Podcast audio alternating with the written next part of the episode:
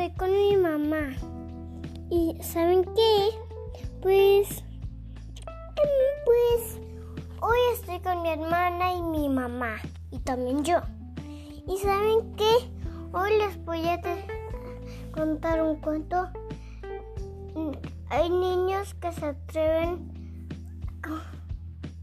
¿Cuentos para niños? Cuentos para niños que se atreven rebeldes a ser diferentes. A ser diferentes. De Ben Brooks. Sí. Mm, chicos, ¿qué podemos hacer?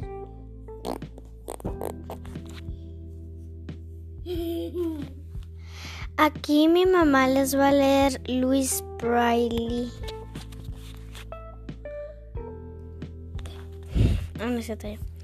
Luis nació en Francia en 1809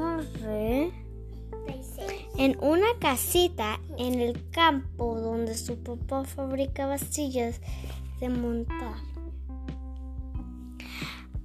A Luis le encantaba ver a su papá trabajar. Un día una herramienta y trató de imitar, tomó una herramienta y trató de imitar y trató de imitar herramienta. Un día tomó una herramienta y trató de imitar. A Luis le encantaba ver a su papá trabajar. Un día tomó una herramienta y trató de imitarlo, pero la herramienta se le resbaló y lo golpeó en la cara. Entonces Luis quedó ciego. Lo enviaron a la escuela para ciegos y ahí demostró que era inteligente, pero se enojaba por lo mucho que se le dificultaban las cosas. Después de graduarse, Luis se quedó en la escuela. Se hizo profesor y trabajó con niños ciegos. Quería mejorar sus vidas y que la gente que no tenía problemas de visión dejara de hablar de los ciegos como si fueran estúpidos o lentos. No necesitamos su lástima, decía. Debe tratarnos como sus iguales. Y eso es y eso se puede lograr a través de la comunicación. Comunicación. Comunicación. En, un en una ocasión, Luis escuchó a un capitán del ejército francés hablar sobre algo llamado escritura nocturna.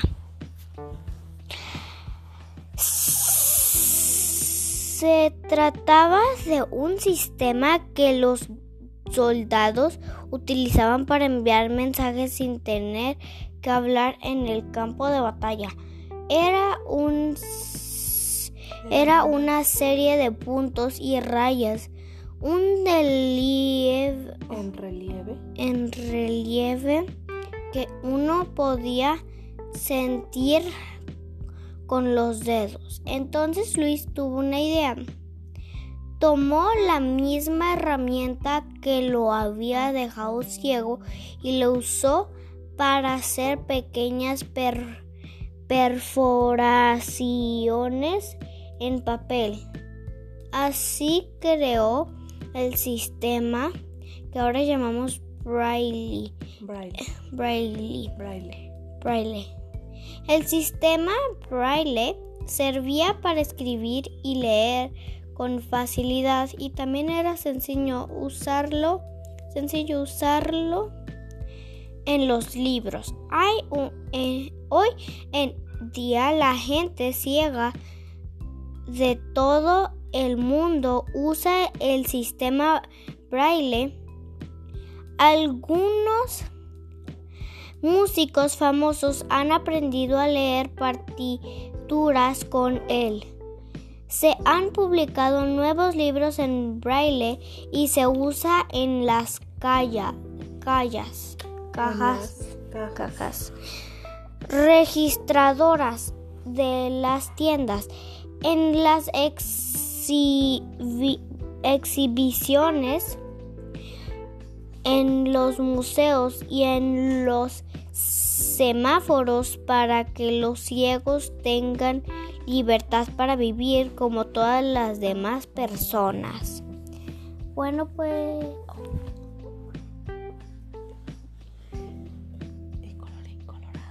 colorín colorado. Colorín este cuento se ha acabado. Espero que les haya gustado Luis Braille.